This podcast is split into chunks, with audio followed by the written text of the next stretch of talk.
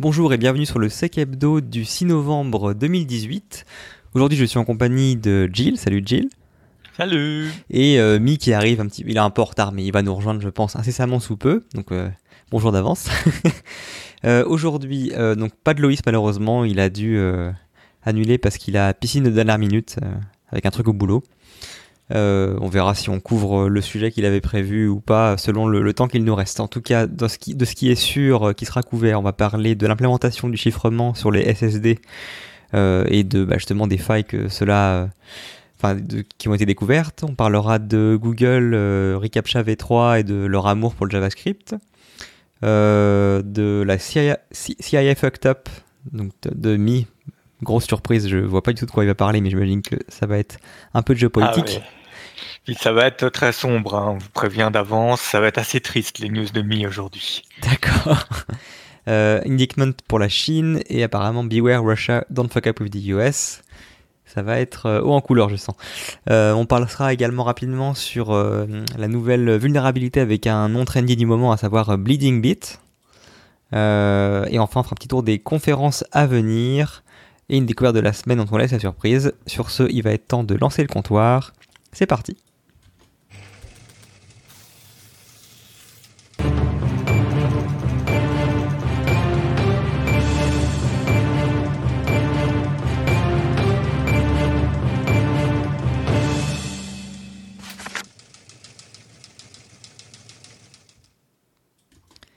Et du coup, Jill, je te laisse ouvrir le bal avec euh, le chiffrement ou pas des SSD. Les SSD, ouais, il y a un papier de recherche qui est sorti hier, euh, je sais pas si ça a fait le buzz ou pas, j'ai pas eu le temps de suivre, euh, qui dit qu'ils ont trouvé deux chercheurs, Carlo Major et Bernard Van Gastel, qui ont euh, regardé si nos disques durs SSD étaient vraiment bien chiffrés. Il y a un cas en particulier qui m'a interpellé, c'est que quand vous avez BitLocker sur euh, d'activer dans vos GPO, sauf à expliciter que vous voulez que le chiffrement soit géré au niveau logiciel, donc euh, par vos processeurs. Euh, si Windows trouve un SSD qui annonce savoir faire du chiffrement, il va déléguer au disque dur toute la tâche de chiffrement. Du coup, ce que je ne savais pas, c'est que la clé de chiffrement est pas dans la puce TPM, elle est stockée dans le disque. Et la recherche euh, qui a été faite vise à regarder si finalement toutes ces implémentations, euh, qui sont des implémentations propriétaires, euh, gèrent correctement le chiffrement, protègent bien les secrets, euh, sont sensibles euh, à de la copie de mémoire ou, euh, ou à de l'injection dans leur firmware. Et la réponse euh, globale, c'est de dire bah, sur ce qu'on a trouvé, sur les disques qu'on a trouvés, euh, je sais pas la liste sous les yeux, Euh, bah, je l'ai Ah, mis en ligne là, donc c'est Crucial MX100, 200 et 300. Euh, et les Samsung T3, visiblement, qui sont compromis à coup sûr. Voilà. Parce qu'en fait, du coup, comme la clé est stockée dans le disque dur, et qu'a priori elle est mal protégée, mais j'ai pas encore lu tous les détails de comment elle est protégée, euh, il est possible de simplement euh, la récupérer et l'utiliser. Il y a des disques aussi où on arrive à, en le mettant en mode debug, euh, on arrive à accéder directement aux données sans fournir de clé. Donc on a des implémentations qui ont l'air euh, assez moisies. Alors ce que dit l'article, c'est que ils ont fait un responsible disclosure de 6 mois, donc il y a des chances que vous ayez des firmware updates disponibles sur les modèles concernés, parce que tous les tous les modèles qui ont été vus là, euh, les euh, fournisseurs ont été prévenus. Euh, par contre, ce sont que quelques modèles. Euh, si on a d'autres euh, disques qui font la même chose, on est euh, potentiellement victime aussi. C'est juste qu'on n'a pas encore les, le mode d'emploi pour, pour dé- décoder le, le disque. Donc la question que ça pose, c'est est-ce qu'on peut vraiment laisser au disque dur sur lequel on ne maîtrise pas, euh, parce qu'on n'a aucune visibilité des algos de chiffrement qui sont utilisés et de la manière dont c'est protégé, est-ce qu'on peut vraiment se permettre euh, de faire confiance à ces disques durs pour chiffrer la donnée? C'est la question qu'il pose en donnant la réponse. Hein. euh, parce que à l'origine, le but c'était d'enlever le, le, niveau software encryption, de dire ça fait trop à gérer au niveau de l'OS et au niveau du processeur qui est pas fait pour ça. Euh, c'est mieux si c'est géré au niveau du disque dur. Puis on voit que gérer au niveau du disque dur c'est mal géré euh, et que du coup ça va être ça va être compliqué. Alors personnellement, j'ai commencé à regarder, mais je ne sais pas encore si je suis impacté ou pas. Donc ça va pas être simple de savoir si on est impacté ou pas. Euh, ce qu'ils disent aussi, c'est que si vous êtes impacté, euh, changez le paramètre de GPO pour dire euh, que vous voulez du full software encryption. Ça sert pas à grand chose à part pour les nouveaux PC installés. Il faut réinstaller Windows pour que ce soit pris en compte. Euh, après, il faudrait voir si en déchiffrant complètement le disque, puis en rechiffrant le disque, on, du coup ça passe en software encryption. Il euh, faudrait regarder ça. Euh, moi, je sais que du coup, j'ai appelé mon fournisseur de matériel pour dire il y a ça qui est sorti, dites-moi si je suis touché ou pas, parce que ça a l'air assez compliqué à analyser. Juste pour que je comprenne, ça concerne que BitLocker? Non, non, non, ça concerne. Parce que par exemple, pour les T3 et les T5, c'est des disques USB externes. Et euh, pour en avoir déjà eu dans les mains, en fait, la solution de chiffrement qu'ils te propose, c'est purement logiciel. C'est côté Samsung, c'est quand tu setup le disque, ils te demandent si tu veux faire du chiffrement euh, FDU, et donc du coup, tu setup un mot de passe dans leur interface de leur installation de leur euh, client Kiku, et ça te fait de. En gros, ça fait un peu comme un espèce Ouais. de. Comment ça s'appelle ça un- Pas un TrueCrypt, mais un, Ve- un Verocrypt, un Veracrypt euh, intégré directement où tu lances l'application qui va te faire le déchiffrement, qui va te monter le volume déchiffré derrière.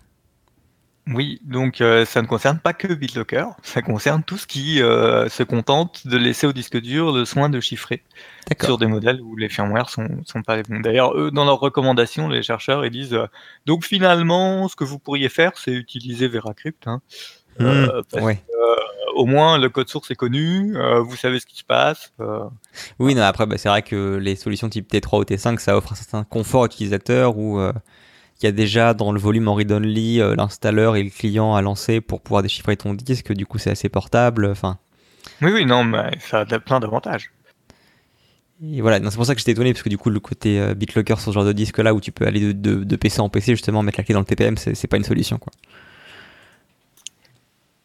Ok. Effectivement, ouais, effectivement. Est-ce que, parce qu'on est en live, hein, euh, il y a une réponse de Microsoft, euh, un advisory qui est sorti, mais il vient de me le passer, donc on l'ajoutera aux sources. Euh, on va pas le lire en direct parce que voilà. Mais donc Microsoft vient de réagir, donc ce sera intéressant. D'ici la fin de l'épisode, peut-être que j'aurai le temps de le lire. Tu nous feras euh, un, suite à la BFM TV, c'est ça? On fera des, des, des retours sur J de temps en temps? Exactement. D'accord, très bien. Ouais. Non, mais c'est assez flippant. Après, il y avait, il y avait une, euh, une affaire récemment sur euh, justement un moyen de, de, de péter BitLocker récemment. Alors, c'était pas par rapport au disque SSD, hein, c'était, euh, c'était une autre vulnérabilité. Je sais plus exactement dans quoi c'était. C'est sorti dans une conférence récemment. euh, D'ailleurs, je me demande si c'était pas Secti. Je crois que c'était un, c'était un lien avec le, le, le BIOS autre et pas, euh, et pas du tout avec le fait que c'était stocké sur un disque précis. Mais bon, encore une fois, ça montre bien que les solutions de FDU, euh, enfin FDE, pardon, euh, c'est voilà, c'est pas toujours une solution parfaite. euh, ça dépend de l'implémentation et potentiellement, euh, ce qu'on pensait être chiffré, triple verrouillé, en fait, c'est ouvert au 80 avec la bonne vulnérabilité. Mm. Ça pique un peu quand même, hein, parce que si ce genre de choses, entre guillemets, c'est pas euh, soluble facilement avec une simple mise à jour. Moi, je vois mal les entreprises euh, faire des euh, rappels de masse euh, de tous leurs laptops ou s'assurer que euh, l'ensemble des PC euh, vont faire une opération de déchiffrement et relancer le BitLocker derrière. Enfin, Après, c'est l'occasion de mettre à jour aussi les firmware pour les processeurs. Faut voir le, ouais, le ouais, côté, ouais, plus on empile les vulnés, plus ça va devenir intéressant. Non, mais effectivement, hein, si, ça, si ça peut pas se balancer en update, ça va pas être patché. hein. faut savoir que dans un contexte d'entreprise, ce qui est pas poussable par un SCCM, euh, ouais, on verra quand on a le temps, quoi.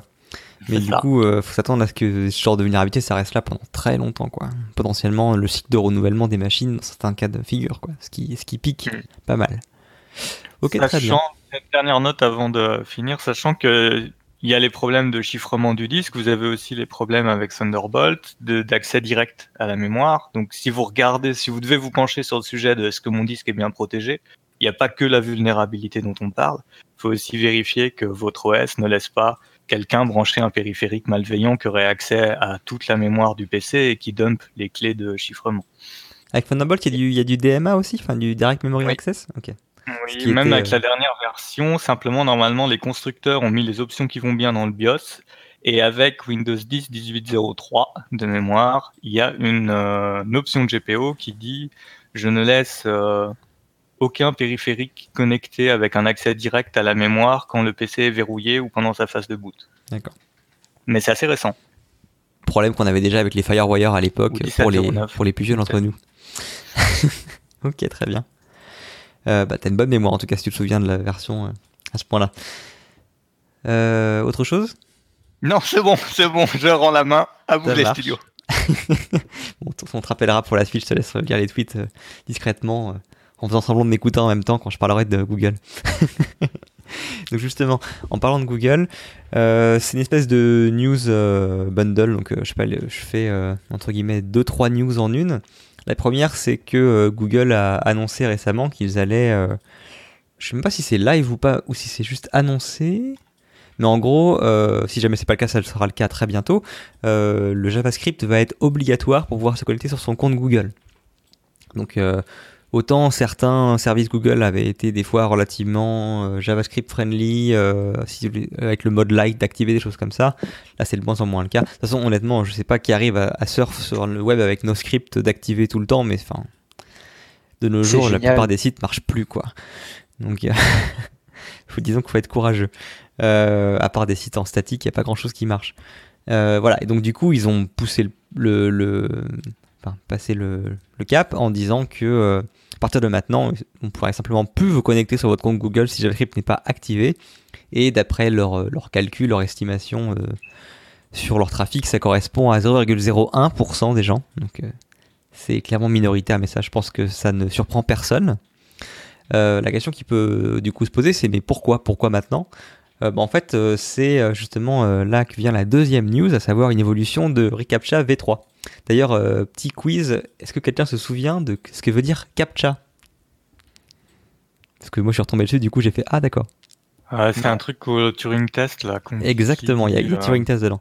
Donc ça veut dire Completely Automatic Public Turing Test to Tell Computers on Human Apart. Donc en gros, euh, voilà. en gros ça redéfinit test de Turing quoi. En gros qui sert à savoir si c'est un, enfin, qui est le nombre de tests donnés pour essayer de voir si c'est un ordinateur ou pas en face. Vous savez, le fameux jeu où vous parlez des fois à un chatbot et vous devez deviner si, au bout de combien de phrases euh, vous devez arriver à deviner que c'est un robot en face et pas quelqu'un en, vrai. Bref, un exemple de test de Turing. Donc ReCAPTCHA, donc euh, pour rappel, hein, ça a été sorti dans les années 2000 si je dis pas de conneries. Euh, et à la base, c'était intéressant. C'était donc un des nombreux services de captcha qui existaient. Mais le petit plus entre guillemets Google, c'est qu'en fait, ils se servaient de textes que leurs OCR n'arrivaient pas justement à déchiffrer. Euh, et vous les mettez donc en gros bah, en même temps que vous répondiez au challenge sécurité pour voir si vous étiez un humain bah, vous aidiez entre guillemets leurs outils à améliorer leur capacité d'OCR à l'époque où ils essayaient de numériser le monde entier euh, enfin l'ensemble des publications et euh, bah, en fait ça marchait parce que si jamais plusieurs personnes répondaient à la même résultat pour un bout de texte ils étaient relativement sûrs que c'était effectivement le, le, vrai message quoi euh, bon, euh, depuis, temps, depuis ça a évolué, donc euh, sont les gens détestaient ça. Hein. Généralement, c'était des bouts de texte absolument cryptiques, ignobles à, déchiffrer. L'évolution d'après, c'était qu'on avait des, vous savez, les fameuses patchwork d'images où il fallait choisir quelle image n'avait pas de devanture de magasin ou quelle image n'avait pas de panneau. Le cas, hein. Oui, mais c'est en cas justement, je vais y venir. C'est que avant, c'était systématique et ça faisait hurler les gens. Et donc, aussi souvent un frein du captcha, c'est que c'est extrêmement efficace pour bloquer les attaques en masse des bots euh, et même si jamais euh, certains attaquants euh, font le pas de payer de la main-d'œuvre bon marché sur Internet pour résoudre les captcha à leur place, bah forcément ça réduit le débit des essais à un niveau drastiquement bas. Donc pour, pour bloquer les inscriptions, c'est pas encore forcément très efficace, mais pour bloquer des tentatives de connexion, par exemple, c'est violent. bref, et du coup, vu que ça faisait hurler les gens, le problème c'est que les business généralement osent pas mettre ce genre de système en place parce qu'ils ont juste peur que ça c'est le taux de conversion, le fameux taux de conversion des, gens qui bossent dans le marketing, etc. Ils ont peur que ça effraie ou décourage les utilisateurs et que finalement bah, ils se connectent pas ou s'inscrivent pas euh, sur le service et aillent chez le voisin qui lui a pas de captcha. Donc Google a toujours essayé d'améliorer un petit peu ce service-là. Je rappelle, il fournit gratuitement. Je suis assez curieux de savoir réellement ce que ça leur rapporte eux. À mon avis, pas mal de stats euh, sur les services qui s'en servent, mais je sais pas exactement quoi. Euh, la version d'après, bah, c'était le fameux bouton à cocher est-ce que vous êtes un humain ou pas? Et bah, la plupart du temps, ça marche. Après, si t'es sur Tor ou que tu coupes JavaScript, des trucs comme ça, bah, tu te tapais justement le fameux clic sur toutes les images avec les, les, les, panneaux, etc. Ou si jamais tu fais beaucoup de requêtes et que tu as l'air un peu louche, tu commences à te les taper aussi. dernière évolution qu'il y a eu après, c'est ce qu'ils appelaient le Invisible Recaptcha, qui en gros qui était, vous inquiétez pas, on le met dans le, dans le fond il n'y a pas besoin, même pas besoin de cliquer sur le bouton que vous êtes un humain. Euh, si on pense que c'est pas un humain, il aura le challenge à la con. Et là, donc c'est le dernier niveau d'évolution, c'est ReCAPTCHA V3, qui euh, lui, ce qu'il apporte, c'est carrément un niveau de, d'information plus élevé. Maintenant, le simplement d'être un niveau binaire, euh, c'est un humain, c'est pas un humain, vous allez recevoir un score qui va entre 0, à savoir de mémoire 0, c'est, c'est clairement pas un humain, c'est un robot, et 1. 1, on est vraiment sûr que c'est un humain. Euh, et du coup, bah, ce sera au site internet, par rapport à ce chiffre-là, de prendre une décision de ce qu'il fait. Ça peut être bah, de mettre un, j'imagine de mettre euh, à, nouveau le challenge. Ça peut être de demander un deuxième facteur. Ça peut être euh, de simplement bloquer une fonctionnalité qui semble trop risquée. Voilà, pas mal de choses de ce type-là. ça a reçu un, comment dire, un retour mitigé de la communauté. Disons qu'il y a des gens qui ah trouvent que c'est super intéressant d'avoir ce niveau de puissance, euh, de, de, de possibilités de fait de choix en fait de détails mais justement il y a pas mal de, de gens je pense plutôt des, des plus petits euh, business qui sont en mode euh, bah nous on aimait bien quand le choix était fait à notre place quoi et que du coup ça demande une plus forte interaction avec avec le front-end et pour récupérer le score prendre des choix par rapport à ça etc avant c'était simple on n'avait rien à faire on mettait ça et ça marchait tout seul en gros ah oui, d'accord. Voilà, donc ça fait peur à certaines personnes. Et c'est vrai que, alors j'ai vraiment, j'ai pas lu la doc, hein. je l'ai survolé, mais j'ai pas trouvé rapidement, euh, entre guillemets, euh, par exemple l'ancien score, parce que j'imagine que le, le captcha invisible d'avant, c'était relativement la même chose. Sauf, que le score, ils te le montraient pas. Et qu'ils avaient, ils avaient leur threshold et qu'en fait, euh, ça, ça, activait le machin. Mais j'ai trouvé nulle part facilement, en tout cas, le bah, si vous savez pas utiliser ce score-là, qui était le score d'Invisible Recaptcha, ils te disent que par défaut, tu peux te servir de 0,5. Mais je sais pas à quel point 0,5 ça va toucher la moitié de ton user base ou pas, quoi. Donc je pense que ça mm. manque encore un peu de benchmark sur euh, les scores moyens obtenus par, par des gens qui sont euh, des, vraies personnes mais qui ont des configurations un peu exotiques ou qui sont sur un VPN ou qui sont euh, sur Tor ou qui ont des add-ons qui bloquent la pub, j'en sais rien. Bref, je pense que ça va encore effrayer pas mal de gens qui vont pas oser se lancer tout de suite. Bah, je me demande du coup euh, par rapport à ça, c'est une migration forcée ou c'est un truc qui va se faire petit à petit? J'ai pas l'impression parce que tu as encore reCAPTCHA V2 qui est documenté sur leur site, euh, donc euh, je pense pas que tu sois forcé de bouger C'est sorti la semaine dernière, donc après, en général, ils vont mettre du 90 jours quoi.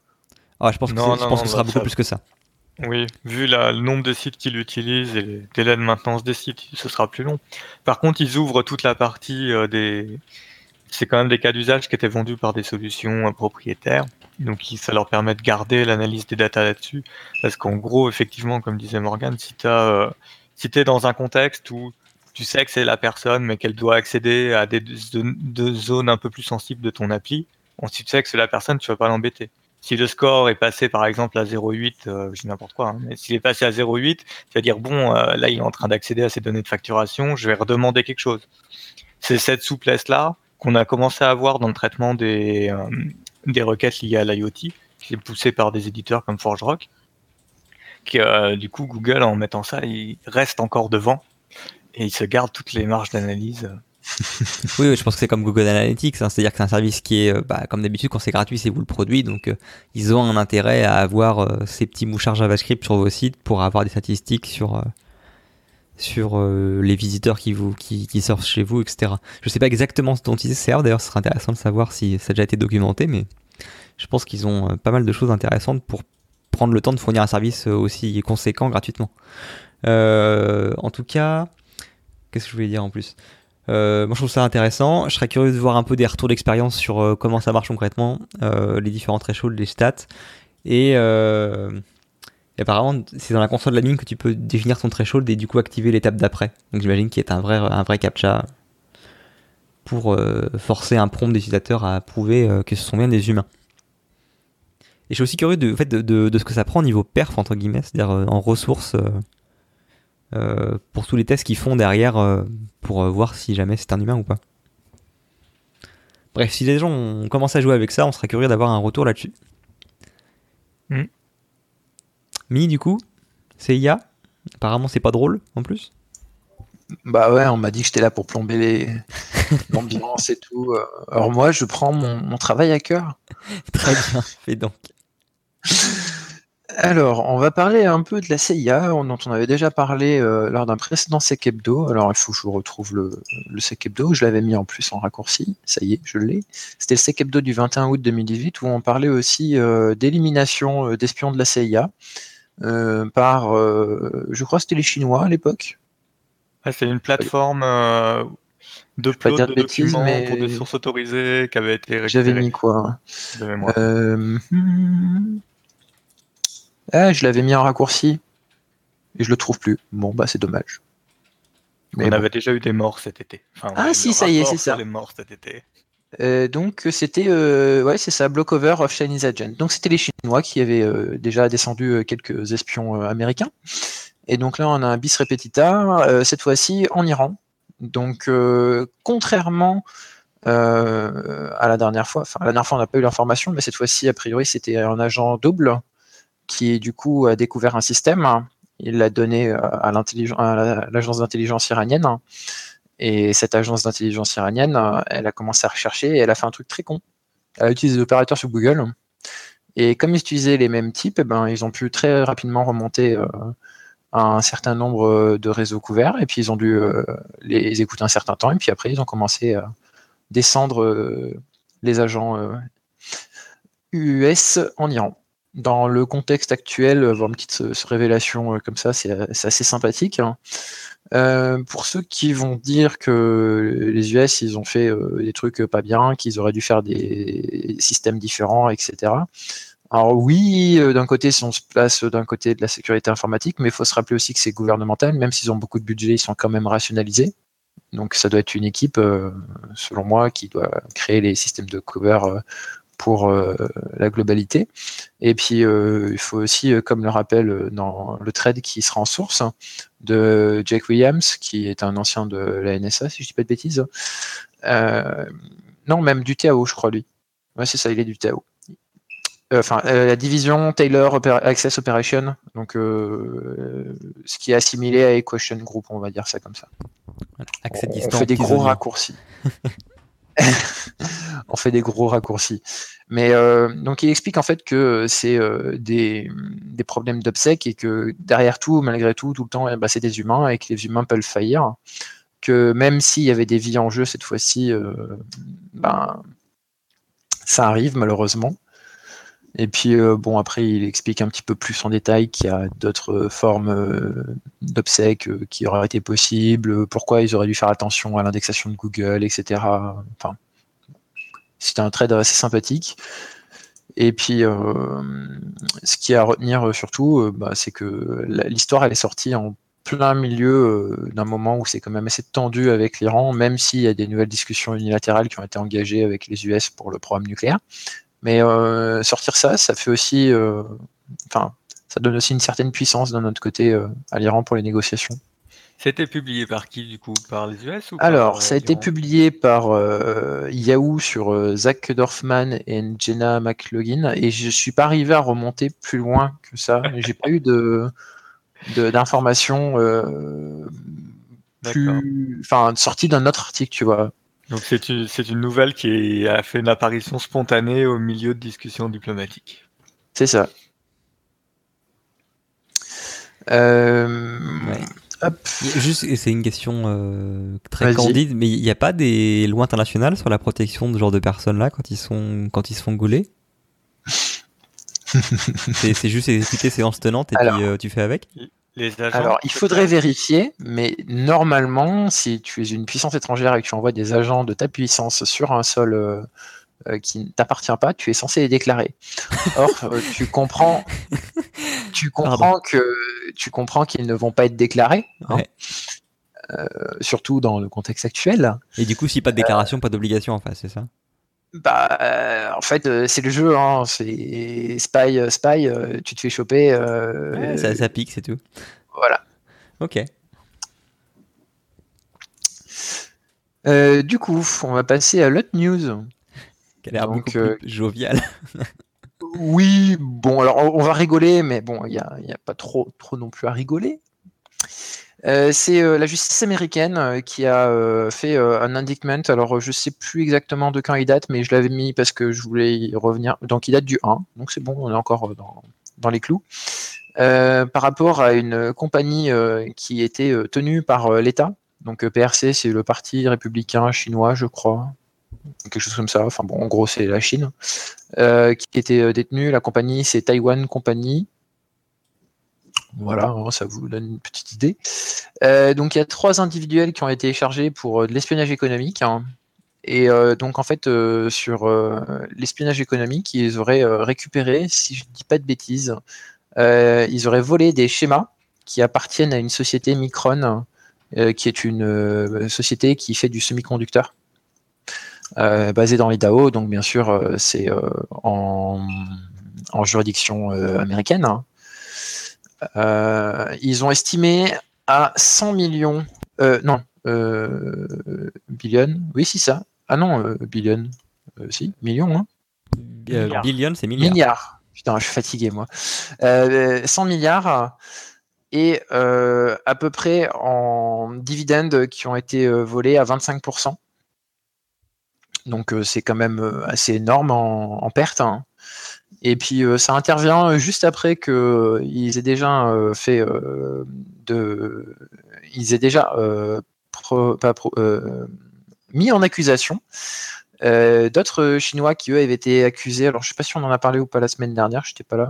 Je crois pas que vous en ayez parlé. Hein. J'ai fait le compte rendu et j'ai écouté, mais j'ai wipé depuis qui était en fait de l'espionnage économique euh, entre euh, une société française, euh, notamment trouvée par d'autres personnes qui ont regardé un petit peu où c'était, quelle société, qui avait quoi en, branche dans ce pays-là et dans cette ville-là. Donc ça a été identifié comme Safran.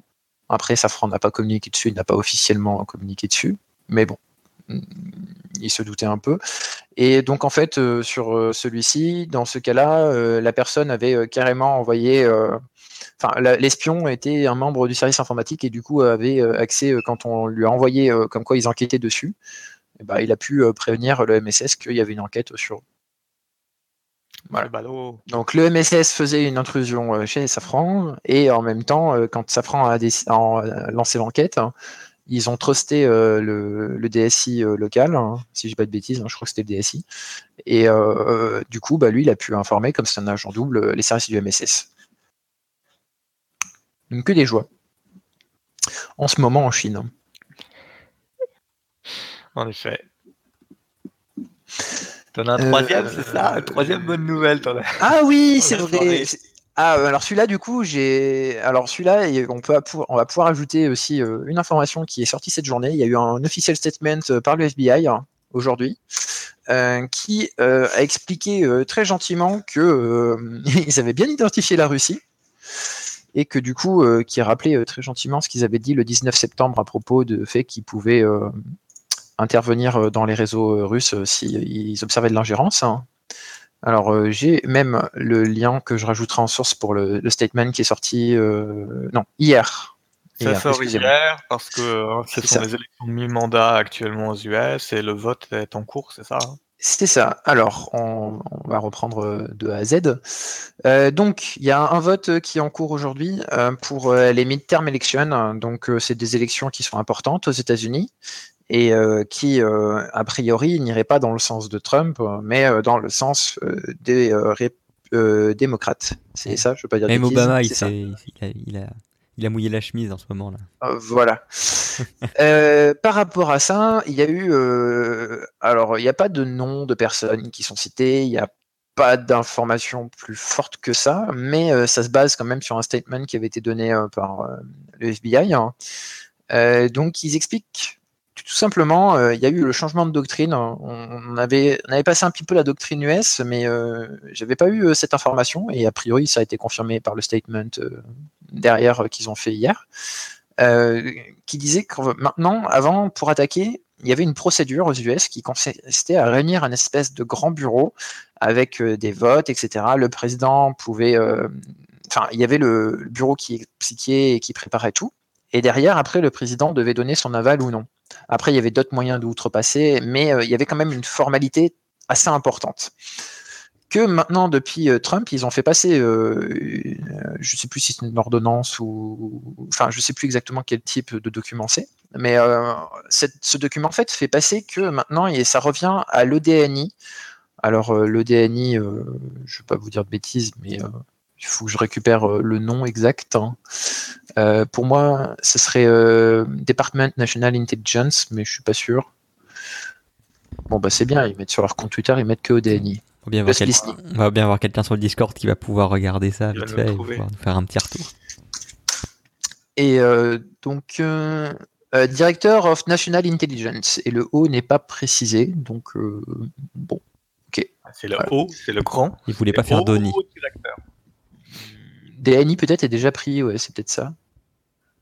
Il c'est référencé par ODNI, mais c'est bah, écrit. c'est official DNI, non Je sais pas. Ah non, c'est ah, Office of the DNI. Le title, c'est Office of the DNI. Oui, Office of the Director of National Intelligence. C'est ça. D'où le haut. Ok. Et du coup, euh, c'est un bureau qui réunit en fait l'ensemble des agences euh, Trigram euh, NRA en intelligence. Donc, pour rappel, on a le FBI, on a la CIA, on a la NSA, le NRO, le NGO, et il m'en manque un, j'ai oublié. Et la CIA. Voilà, c'est vrai. Et il y en a peut-être d'autres après qu'on connaît pas, mais bon, il y en a déjà pas mal là. Euh, et donc, il leur suffit en fait de se réunir et pas forcément d'avoir euh, euh, enfin le l'autorisation du président pour lancer la cyberattaque. Et en fait, c'est quelque chose sur l'opérationnel qui va vraiment les aider, puisque ça, enfin les aider, qui qui est plus efficace pour eux parce qu'ils n'ont plus tout l'ensemble du conseil à réunir, ensuite à passer à faire de la formalité administrative, etc. Et sur ça, ils expliquent bien que les formalités administratives. C'est un peu comme, euh, tu vois, comme on dit euh, charge sociale ou de cotisation. c'est vraiment histoire de dire, ah, c'est des formalités. C'est oui, bah, non mais non mais je veux pas dénigrer en fait. C'est un dispositif de contrôle, mais euh, c'est quelque chose qui était très très lourd en fait. Après, bah, des fois, quand ça a des impacts aussi importants que ce qu'ils font, c'est pas voilà. Pour... pour une bonne raison des fois. Hein. Il y, a, y, a, aussi des impacts, mais on n'est pas là pour discuter de mon opinion dessus. je, dis que ça a été allégé. Voilà. Et euh, donc par rapport à ça, euh, donc euh, il y a cet accès en fait plus facile pour lancer des attaques, hein, mais aussi ils disent qu'ils ont préparé des accès et qu'ils ont plus qu'en fait avoir le feu vert de cette commission maintenant pour pouvoir attaquer. Et ce qui est intéressant, c'est que c'est plus on va avoir, enfin officiellement, on, on, va les attaquer, mais on a déjà des accès, on est déjà chez vous, on attend juste un go pour vous frapper. Et ça, c'est un peu de la carte psychologique aussi envers la Russie. Alors, ils disent explicitement qu'ils vont frapper uniquement s'il y a euh, ce qu'ils ont considéré comme euh, de l'atteinte. Euh, alors, il faut que je reprenne mon. Je vais expliquer. hop, voilà ça charge.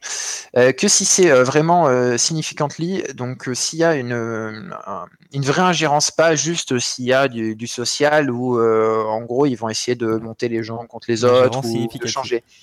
Voilà, c'est ce qu'ils entendent par là, c'est s'ils essaient d'attaquer les systèmes des élections, si ils essaient de faire des échanges de votes, enfin que ça influe sur la capacité des gens à voter et pas sur genre c'est autorisé en gros. Bah, c'est pas enfin c'était pas considéré euh, enfin moi de ce que j'ai compris c'était pas considéré comme euh, quelque chose qui était euh, significant d'accord après je peux me tromper hein. et donc par rapport à ça comme quoi ils pouvaient lancer directement donc ces attaques hein, ce qui est aussi intéressant c'est qu'ils ont de la reconnaissance chez eux et ce que je disais c'était assez psychologique parce que ça veut dire aux gens on est déjà chez vous et je pense que quand ils ont publié ça, il y a des gens en Russie qui ont dû se poser quelques questions. Parce que c'est carrément en focus. Hein. Ils disent foreign, mais euh, ils ont à demi-mot, c'est dit, c'est bien contre la Russie, quoi. Et après le statement du FBI d'aujourd'hui, hein, pour euh, en revenir, là, euh, c'est plus, c'est peut-être la Russie, c'est, je sais plus comment ils le disent, mais en Russia in particular, voilà. Donc c'est carrément un, focus. On, est au courant que vous essayez de faire des choses. on le voit, etc. Donc il y a Facebook hein, qui a parlé à propos de ça, comme quoi ils allaient faire, ils avaient suspendu des comptes hein, qui étaient liés à, cette ingérence. Hein. Bon, après, il dit que c'est pas uniquement la Russie, donc ils toléreront ni de la Russie, ni de la Chine, ni de l'Iran. Donc ces trois-là sont bien spécifiés et bien, bien identifiés, ni des autres, mais bon, les, autres, ils attendent pas trop des autres, mais ils ont bien ciblé ces trois-là. Et il rappelle aussi très gentiment que Trump a bien signé un executive order qui permet du coup de défendre le processus électoral et donc de pouvoir enclencher le, par le DNI des actions offensives. C'est enfin, de, des mesures de rétorsion. Voilà. C'est quand même très dangereux parce que même si c'est des services de renseignement et donc qui vont coupler le renseignement humain au renseignement technique, il y a beaucoup d'acteurs qui seraient très heureux que euh, la Russie se fasse attaquer. Et du coup, tu risques d'avoir des attaques juste d'autres personnes, voilà, faux drapeau pour les Russes, pour bah ouais. ça. Donc c'est bon. Après, la Russie, c'est suffisamment infiltré par les US parce que c'est un ennemi d'antan et que bah, ils vont avoir un renseignement. Ce n'est que pure supposition. Hein, c'est aussi c'est un gros jeu de dupes à côté. Ils ont peut-être pas grand chose. T'en sauras jamais rien de toute façon. Oui, ah, oui. Enfin bon. Ah, Il y a plus de chances qu'ils ont du renseignement. Voilà. Bien la route. Oui, après, faut pas sous-estimer la contre-intelligence du pays en, question. Hein. Ah bah oui, ça c'est sûr. Euh, du coup, je me trompais, je disais le 19 septembre à chaque fois, c'est le 19 octobre. Voilà, pour euh, être euh, bien, bien, bien clair. Donc, il y avait un joint statement à propos de ça. Et l'ordre exécutif du président Trump a été signé le 12 septembre, par contre, lui. Voilà. Très bien. Bon, bah, c'est à suivre tout ça. J'ai mis l'image popcorn là. Je, pense qu'on aura peut-être. S'il y a des nouvelles, ça peut être croustillant en tout cas. Tout à fait. Et du coup, Morgan, c'est à toi sur Bleeding Beat. Ouais, comme je disais, la, la nouvelle vulnérabilité trendy du moment, en tout cas, parce qu'elle a un joli nom. Je sais même pas si elle a un logo. Elle a un logo ou pas Justement, attends, je regarde. Ouais, ça c'est la vraie question, parce que est-ce qu'elle a un site web, un logo Elle a un logo, elle a un logo. c'est la vulnérabilité trendy. Voilà, c'est une super puce qui, qui, qui, saigne. Voilà. J'imagine que c'est une certaine référence à Heartbleed euh, c'est quoi, c'est il y a deux ans, Heartbleed Même plus? Je sais même plus. Euh, il y a longtemps. non? Une éternité dans l'actualité la, dans sécurité. euh, voilà, donc ils ont leur logo, ils ont leur petit site euh, qui euh, explique ce qu'ils ont découvert, l'impact potentiel. Il n'y a pas de musique, mon c'est pas resté ça. Il y a eu voilà, un site qui a fait un essai, mais ça n'a pas tenu. Ah, il n'y a, pas un site dédié quand même, je suis triste. Hein. Il y, a, y, a, une partie du site de ceux qui ont découvert, mais il n'y a pas un site dédié. Ah, c'est un bon compromis de leur part pour se faire la pub en même temps, parce que du coup, tu vas sur leur domaine, quoi. ouais, euh, c'est vrai. C'est un, choix mesuré, je pense. Ouais, donc euh, Bleeding Bee, qu'est-ce que c'est? Donc c'est euh, des vulnérabilités, donc deux vulnérabilités qui ont été documentées, qui ont été trouvées dans des puces BLE, donc Bluetooth Low Energy, hein, c'est le Bluetooth 4, donc on rappelle, c'est sorti il y a quelques années maintenant, qui permet d'avoir des connexions long terme en Bluetooth avec des débits plus réduits que ce qu'on avait avec d'autres techniques de Bluetooth, mais qui permettent de, par exemple, la communication entre euh, un IoT et votre téléphone, par exemple, c'est très souvent du BLE, ce genre de choses. Euh, voilà, et donc ce sont des puces fournies par Texas Instruments et donc découvert, euh, des vulnérabilités découvertes par Armis. Alors la première, c'est ce qu'on appelle du, c'est du RCE, donc c'est Remote Code Execution. dans ces différentes puces, le principe est d'envoyer différents paquets euh, qui euh, sont euh, juste vus comme du trafic normal par des sondes, mais qui contiennent en fait la charge utile à utiliser plus tard. Et après, il y a un paquet spécifiquement crafté qui est lui là pour faire de mémoire une allocation mémoire bien supérieure à ce dont il a besoin, qui permet du coup d'accéder à certains pointeurs, qui permet de pointer justement sur la donnée qu'on a envoyée derrière via justement les premiers paquets de, avec le, payload qu'il contenait. Et donc du coup, bah, on envoie la charge et après on la, lance avec ce fameux paquet. Euh, et bien sûr, bah, ça donne du coup un accès euh, sur euh, le système qui héberge cette puce et potentiellement du coup permet de bah, rebondir. et en l'occurrence, l'exemple qui était fourni dans le papier, c'est que cette puce est utilisée dans de nombreux points d'accès entreprises. Alors j'ai plus les noms en tête. Il y avait du Meraki, il y avait ah, j'ai oublié, je vous retrouverai ça à la, fin, je pense que c'est marqué de toute façon. Voilà, des Cisco Aeronet, et il y en avait une troisième, je crois, de mémoire. bref, et donc, bah, selon eux, on peut du coup exploiter. Aruba. Aruba, merci. Aruba. et on peut du coup bah, prendre la main sur ces postes-là, et donc du coup, bah, ça, donne, un, ça donne un pied dans le réseau interne, et potentiellement, ça permet de rebondir sur chacune des pattes réseau auxquelles ce point d'accès bah, a accès lui-même. Voilà, donc c'est quand même assez important. Euh, la seconde vulnérabilité qui a été listée. Alors, pardon, ça c'était la CVE 2018 16986. La deuxième, donc c'est la 2018 70 80. Et celle-ci, euh, elle, elle affecte une fonctionnalité qui est fournie également par ces puces qui s'appelle Over the Air Download, euh, qui permet par exemple de bah, patcher le firmware over the air. Euh, voilà, et donc du coup, bah, en fait, ils, ont, ils se sont rendus compte que ça utilisait euh, un mot de passe qui était apparemment mis en mode usine, parce qu'en tout cas, euh, quasiment toutes, enfin, des. En tout cas, si c'est pas configuré bah, par défaut, tous les devices ont le même mot de passe. Et quand bien même le mot de passe aurait été changé, apparemment, il est récupérable lorsque le over-the-air download, donc l'OAD, est utilisé, en analysant le trafic, ou simplement en faisant du reverse engineering sur la box en question. Euh, voilà, donc je sais pas comment c'est exploité derrière, mais apparemment pas, pas très proprement. Euh, et donc euh, ça a été. Ce qui est rigolo, c'est la réponse de cet instrument qui a fait des droits de réponse dans les différents articles qui sont sortis sur internet sur le sujet, en disant oui quand même, on trouve franchement que Armis exagère, entre guillemets fait sa propre pub à nos dépens. en ce qui concerne la première CVE, donc là 16986, il faut savoir qu'elle est déjà patchée depuis juin et qu'on l'avait déjà identifiée nous-mêmes comme des grands. Euh, ouais, sauf qu'ils oublient, ce qu'ils oublient de dire, c'est qu'en fait, à l'époque où ils l'avaient identifié, c'était pour des raisons de stabilité. Donc euh, le patch qui avait été poussé, bah, c'était en gros euh, dans des problèmes en cas de problème d'instabilité avec le système, bah, ça améliorera justement avec ce patch-là. Donc c'était pas du tout marqué comme un patch sécu. Et du coup, bah, ça n'a pas forcément la même priorité dans les, dans les entreprises pour le patching. Quoi ça me rappelle CC Cleaner. Ça, hein. ça, corrigeait quand même euh, la vulné Oui, apparemment, euh, ça, corrigeait quand même la vulnérabilité. Ah. Donc, euh, pour peu que vos AP soient à jour depuis juin, normalement celle-ci n'est pas affectée. Il y a également Cisco qui a rappelé, je crois, qu'il faut des conditions bien précises pour leur machine, en tout cas pour leur AP, pour que ce soit le cas, et que ces conditions-là, ces paramètres-là ne sont pas des paramètres par défaut. Donc ça implique que ça a été activé. Euh, euh, il faut que le mode scan soit activé euh, et que tu aies activé la fonction Bluetooth Low Energy. Je sais même pas à quoi ça sert dans ces, dans ces AP là. J'imagine que c'est peut-être pour les, les, gérer ou les localiser. je sais pas trop. C'est vrai que le BLE, on voit plutôt ça généralement sur les trucs genre bracelet connecté ou autre bêtises, plus que sur des, des access points. Mais voilà, j'imagine que ça a un intérêt pour avoir des stats sur ton smartphone ou que sais-je.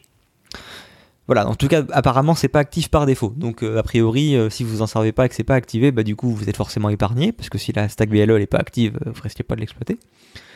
pour la deuxième vulne, ils ont fait ouais, en fait, quand même, oui, d'accord, effectivement, il y a une vulnérabilité, mais nous, on n'a jamais dit que ça devait être utilisé. Hein, c'est utilisé uniquement dans des cas de développement et de test. C'est pas du tout été fait pour de la, pour de la production. Euh, on n'a jamais dit que c'était une fonctionnalité sécurisée, machin truc. Voilà, ok, super. Euh, si la feature elle est encore dispo et que potentiellement des, des, des, tiers s'en servent activement pour faire des mises à jour de leur firmware, etc., euh, on s'en fout que c'était prévu pour du test ou pas. Au final, c'est utilisé quoi. Donc c'était disons un peu faible comme, comme élément de réponse.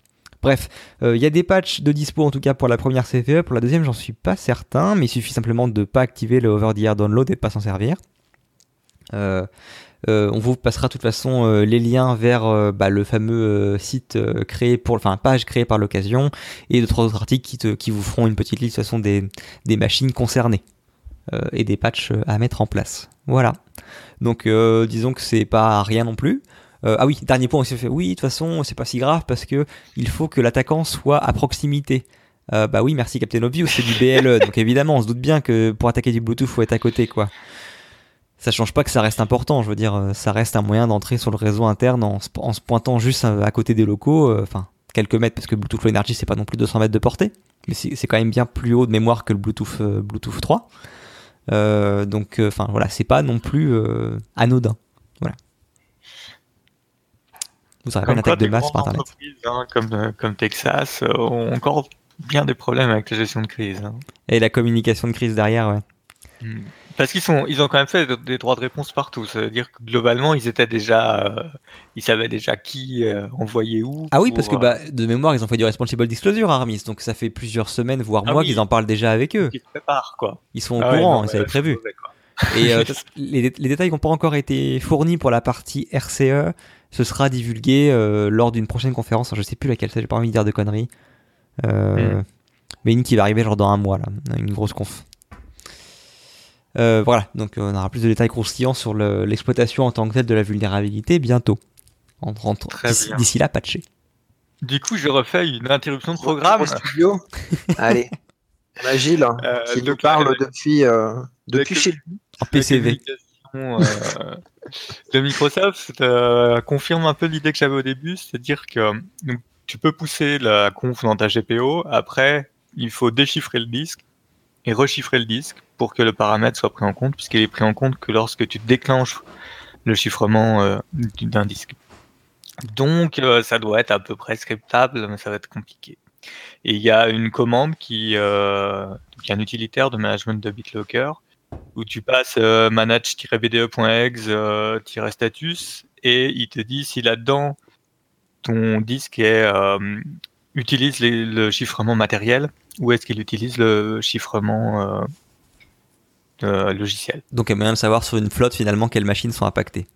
Ouais, il y a moyen de remonter les infos. ouais. Pour peu que tu arrives à remonter également les, le, le type de disque. Alors, J'imagine qu'il y a des trucs genre OS Query, ça doit pouvoir se faire. J'en sais rien. Ouais, oui, oui, oui. Ok. Après, je suis embêté parce que j'ai fait tourner la commande et je comprends pas la réponse, mais, euh, mais bon, c'est un autre. Il y a sûrement une page TechNet quelque part qui explique. Je suis sûr. Ouais, c'est certainement. euh. Euh, après, euh, ce que j'avais dit tout à l'heure, c'était pas, c'est la 1709 hein, pour les attaques euh, d'accès direct à la mémoire. Pour les Thunderbolt, le paramètre de GPO est stable en fait depuis la 1709. Il est dispo buggé en 1703. Il est stable en 1709. On mettra le lien aussi dans le dans l'article. Super. Bah du coup, maintenant que tu as la parole, continue. hein. La suite est pour toi, c'est par rapport à des conférences justement. Ah, mais là, il faut que je me téléporte au bureau, sur le plateau. Euh, oui, quelques conférences à venir. Euh, y a, hum, personnellement, je serai à la Black Alps euh, jeudi, vendredi. Donc, s'il y a des auditeurs qui sont dans le coin, ce sera l'occasion de boire un coup aussi. Donc, c'est une conférence qui a lieu à Yverdon-les-Bains. C'est au-dessus de Lausanne, donc c'est en Suisse hein, pour les Français. Euh, c'est la première fois que j'y vais. Je verrai ce que, puis je vous ferai un débrief quand je reviendrai. Euh, Il y a deux tracks, euh, attaque et puis euh, lesson learned. Donc on, on verra ce que, ce que j'arrive à suivre. Il y a une conférence en Normandie. Il y a un jour cybersécurité le 15 novembre. On vous mettra le lien aussi. On l'avait déjà mis sur sur le Discord, mais sachez que c'est la première édition. Ils font donc il y a cette initiative là, normandiecybersécurité.com. Ça peut être l'occasion d'y aller si vous êtes par là-bas. Il y a la Gréac, euh, donc Grenoble Hack, le 16 novembre. Euh, Il y a des gens qui sont sur le Discord qui y vont, donc euh, n'hésitez pas à faire coucou. C'est toujours plus sympa de partager les confs à plusieurs, de critiquer ce qui est raconté dans les confs à plusieurs, de commérer pendant les confs. Euh, et ce que j'avais vu, c'est qu'il y a aussi un salon de recrutement dédié à la cybersécurité euh, qui était apparemment aujourd'hui à Paris et qui sera le 20 novembre à Rennes. Donc, si vous êtes étudiant ou si vous voulez changer de job ou je sais pas quoi, il y a, euh, il y a ils ont fait un salon pur euh, cybersécurité, recrutement cybersécurité. Il y a Il y a des beaucoup de présence étatique a priori, mais il y a aussi des entreprises. euh, donc, euh, si vous êtes en recherche, ça peut être l'occasion d'aller faire un tour, euh, développer votre réseau. Voilà, également sur pour les le- conférences à venir. Pardon, j'étais en- j'étais mute. Euh, on nous dit également sur euh, le Discord euh, pour savoir si on sera au, au CESO ce week-end. Donc euh, CESO, je me souviens plus ce que c'était, mais c'était c'est le Cyber Security Awareness Worldwide de mémoire, si j'ai pas de conneries. hein. On m'en prendra si je dis des bêtises. Qui, a, qui a des CTF et qui. Mais c'est en ce moment? Attends. Ah bah oui, 8 novembre. Oui, il se déroule à Valence, dans 8 le au 26. Et ben voilà, bah du coup ça fait un lien de plus à mettre dans ta liste de conférences, Voilà. Gilles. Tout à fait. Je rajoute, je rajoute. Et encore, j'ai pas pris celle de décembre, hein, parce qu'il y a la botte conf notamment. Comment Eh c'est oui. Oui, des bots conf, ouais. auquel on aura certaines personnes envoyées qui pourront, j'espère, nous faire un retour. ouais, c'est vrai qu'il commence à y avoir un sacré paquet de conférences hein, pour ceux qui essaient de suivre tout. Ça, ça, fait un paquet de dates qui sont généralement toutes regroupées dans les mêmes périodes de l'année, mais mais quand même. mais quand c'est que regroupé dans les mêmes périodes, il y en a même qui font des trucs en, superposition et tu dois choisir. C'est terrible ça. Il n'est pas le cas avec le hack et je ne sais plus quelle était l'autre conférence. Euh, bref. Voilà, si jamais les gens pouvaient au moins se mettre d'accord pour pas que ce soit le même jour, ce serait quand même super. Euh, bah voilà, on a fini pour les conférences. Du coup, découverte de la semaine avec Mi. D'accord. ah oui, euh, merde. Au, départ, oui, Du coup, on a dit que c'était bien ta découverte. Euh, alors au départ, c'était Loïs qui devait le présenter. Moi, j'avais trouvé le truc intéressant et j'ai demandé à des gens de commencer à le regarder un petit peu. Euh, L'idée me paraît pas mal. Hein. Donc c'est une plateforme qui s'appelle Swordfish, qui est éditée par le CERT-SG. C'est des sociétés générales, hein, si vous ne connaissez pas, un des CERT français qui publient le plus d'outils. Donc on peut notamment euh, citer chez eux, je ne veux pas dire de bêtises, mais je crois qu'ils ont le First aussi. Euh, ils ont Yeti et euh, Fear, pas First, Fear, Yeti et un autre, je ne sais plus lequel, mais je sais qu'ils font des trucs plutôt pas mal. Hein. Fame? ouais, peut-être. Automate Malware Ouais, ils ont un priori fait. Je, je, connais pas tout. Hein. Je, je dors des fois. Enfin, le CERT, c'était général, c'est comme le Circle, c'est comme euh, d'autres CERT, enfin, euh, Banque de France. En, France, c'est euh, le CERT qui fait le, le, plus d'outils à disposition publique. Et c'est vraiment super que ce soit fourni à la communauté comme ça. C'est une très bonne contribution. donc, ça permet de créer et de pouvoir gérer des fausses campagnes de phishing. Donc, en fait, faire ce que vous payez un cabinet cher en général. Euh, avec euh, de la récupération, savoir s'il a cliqué, etc. Euh, donc moi j'ai trouvé rapidement, hein, pour regarder rapidement, que ça avait une inspiration un petit peu gophish. Je sais pas si on en avait déjà parlé ici. Qui, qui, permet aussi de faire à peu près des choses identiques. par contre, là, cette fois-ci, alors je n'ai pas pu vérifier, hein, mais ils disent qu'ils ont fait un bouton qui permet de, de report directement. oh, c'est vrai? Oh, ça, ça me plaît moi aussi, ça me plaît. C'est pour ça que je suis un peu déçu que ça soit moi qui en parle, parce que je voulais regarder plus, en détail et j'ai pas eu le temps aujourd'hui. Ah oui, du coup, on pourra faire un truc aussi sur une vulnérabilité. Vous avez intérêt à bosser dessus, les gars, hein, parce que c'est y, a du taf. Euh, donc, euh, pour finir sur euh, Swordfish, c'est gratuit, c'est en libre. N'hésitez pas à contribuer si vous avez des idées, etc. moi, je vous dis, si vous voulez tester, c'est pas très compliqué à faire. Hein, c'est tout euh, expliqué euh, dans les, le doc de, dans la doc qu'ils ont fait. Et puis, euh, a priori, c'est juste un make HTML à faire à la fin. il dépend sur plusieurs technologies, donc on va les citer. On a Django pour le framework web, Celery pour la gestion des tâches en, arrière-plan, PostgreSQL. oui, c'est Postgre? Postgre. Oui, c'est ça. Oui, PostgreSQL pour, euh, euh, pour euh, la base de données et Bootstrap pour le framework web. Est-ce qu'il y a un Docker qui fait tout pour toi? C'est pas documenté. Après, je n'exclus pas l'idée, mais pour avoir regardé rapidement la doc, ça n'a pas l'air d'être non plus ouf, compliqué à installer, quoi. Donc, je pense que vous devriez y arriver sans, sans, sans grand problème. Euh, pour finir, bah, c'est gratuit, donc n'hésitez pas à les remercier. Quoi. Bah ouais, euh, c'est vrai que ça m'intéresse vraiment parce que donc, on a parlé de. Effectivement, il y a des sociétés tierces qui font ça en tant que service, en tant que one-shot. Euh, une autre solution, c'est des solutions payantes hein, qui sont en format SaaS généralement, qui permettent de lancer toi-même tes campagnes quand tu veux et tu as tes retours. bon, un produit qu'on peut citer parce qu'on en avait parlé d'eux il, y a quelques mois de ça, c'était c'était FishMe par exemple qui avait fourni euh, un premier tiers en fait gratuit de leur service, euh, un peu comme des produits comme, euh, comme Splunk t'autorise à s'en servir à petite échelle. Bah voilà, ils permettaient également pour des petites entreprises de s'en servir gratuitement. D'ailleurs, ça a été racheté par, je crois, ça a changé de nom en tout cas, c'est Cofense maintenant. Bref, voilà, donc il y a des solutions pro qui existent.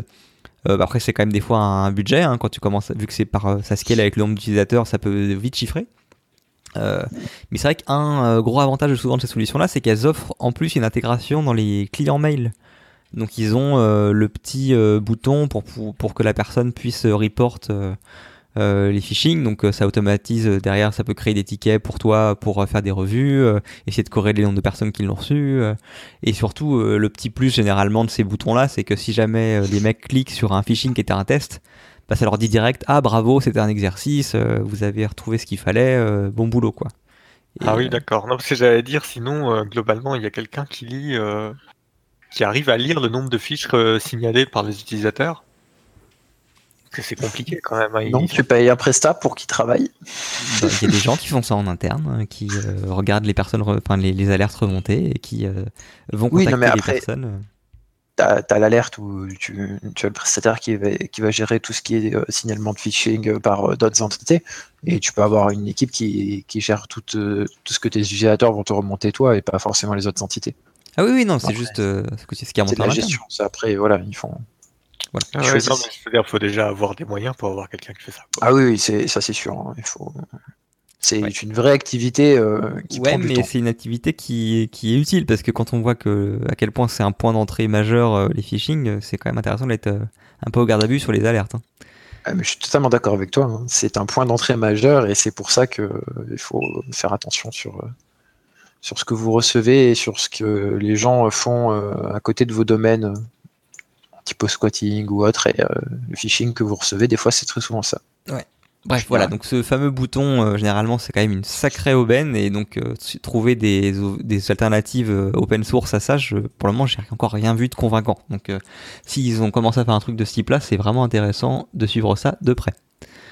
bah, merci beaucoup pour cette découverte, en espérant que certains auditeurs puissent tester ça et nous faire un retour également. On sera toujours par, preneur. Euh, bah, juste euh, oui un, dernier truc. Hein. J'ai bossé toute la journée dessus, donc euh, je connais assez bien le sujet. Il y a un avis qui est sorti du CERT, hein. l'avis 2018-AVI-531, si je dis pas de bêtises, de tête, qui concerne une vulnérabilité qu'ils ont label du côté du CERT comme une vulnérabilité Stress 2 mais en fait, il faut savoir que ça ne concerne pas que Strust, puisque c'est une librairie qui est concernée.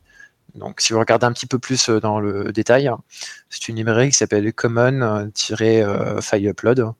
Et donc, euh, sur cette librairie, euh, si vous avez la version qu'ils ont rajoutée dans Strust 2, du coup, ils ont, ils n'avaient pas de chat à l'époque, hein, mais ils ont refait un, chip, je ne sais pas comment ils sont débrouillés, et dans ce chip-là, ils ont mis l'ancienne version du coup, tu as une RCE et ça ne sera pas corrigé par une nouvelle, euh, euh, comment dire, comme une nouvelle security release ou un patch, etc. Puisqu'en fait, il s'agit juste de prendre la nouvelle version qui est disponible. Et donc, ça ne concerne pas uniquement Struss 2.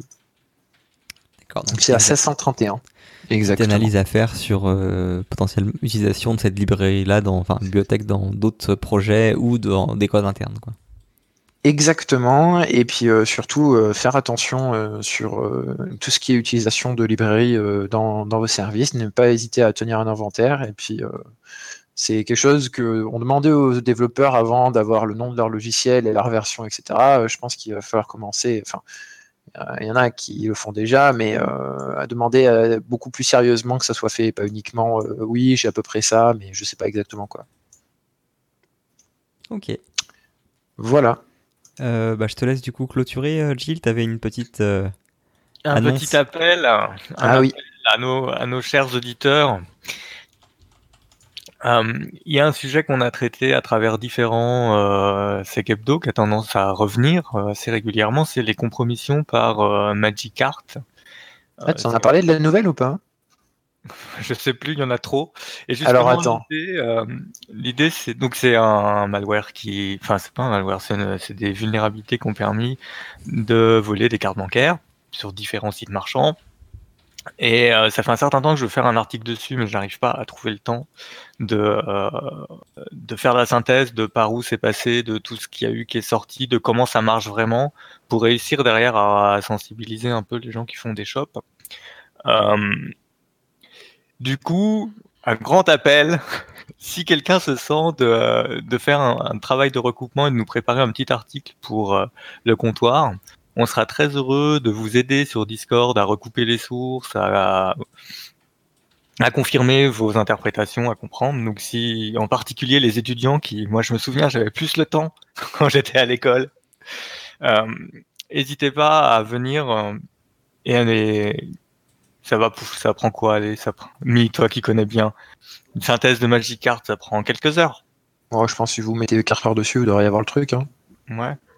Donc si vous avez euh, cette flamme Après, moi, je de qu'on- contribuer ouais, je- au comptoir Sécu et donc à la communauté Sécu francophone, bah, n'hésitez pas à passer, on vous filera un coup de main, puis vous pourrez être publié sur le comptoir, ce qui est toujours bien dans un CV si vous demandez un stage après. Et dire, ah ben moi je participe à la communauté Sécu française. machin. Exactement. Voilà. L'implication est toujours très appréciée. C'est ça. Du soir. Du coup, pour euh, faire euh, du coup un suivi sur ce sujet, euh, les derniers à s'être fait péter par Mashcart sont euh, le revendeur euh, euh, du Royaume-Uni, Kitronic. Et euh, donc, euh, c'est euh, un revendeur euh, de. Comment ça s'appelle? De POS. Euh, euh, ah, je vais y arriver. Enfin, non, ils se sont fait infiltrer par leur POS. Je suis fatigué. Point of Euh, sale. par leur, si- euh, ouais, par euh, leur terminal de paiement électronique. Et euh, du coup, c'est, c'est- ça a commencé depuis euh, août jusqu'au milieu septembre. Et donc, ce qui est sorti, c'est les noms, les adresses email, les numéros de carte, leur date d'expiration, bien sûr, les CCV et les adresses aussi. Euh, ils ont dit qu'ils avaient euh, un, un mécanisme, mais euh, elle a été très sophistiquée et ça bypass euh, tout ce qu'ils avaient mis en place pour euh, vérifier tout ce qui est surveillance de changement d'état de leur site, de leur base sur leur site, hein. et qu'ils étaient en train de travailler avec les compagnies de paiement pour voir tout ce qui était au niveau fraude. C'est et donc, ils intéressant sont de toujours en train de travailler ouais. C'est intéressant de voir qu'ils avaient des techniques pour essayer de détecter ça et que ça a quand même été bypassé. Je serais curieux de savoir exactement ce qu'ils faisaient. Euh, et pour finir Alors, ils cotent, oui, mais euh, ils donnent pas plus euh, d'informations que ça. Et donc cet article-là sera sûrement utile pour ceux qui, qui, qui vont faire le résumé, s'il y a quelqu'un qui se dévoue, parce que à la fin de l'article, il y a les anciens qui se sont fait poutrer, avec des liens qui expliquent et tout. Normalement, ça va être sympathique. très bien. Euh, bah, pour ceux qui veulent continuer là-dedans, c'est un truc que j'ai dans ma to-do list que j'ai toujours pas fini, mais euh, Pluralsight, qui sont connus pour faire des, trainings, euh, avait fait une vidéo de quelques heures de mémoire euh, qui était en libre accès sur le sujet, justement, le supply chain attack sur les sites web et justement des, pistes pour se protéger. On essaiera de trouver ça pour mettre ça dans les liens également. Bah voilà, je pense qu'on a bien fait le tour là, on est, on est déjà à 1h03, je crois, un truc comme ça.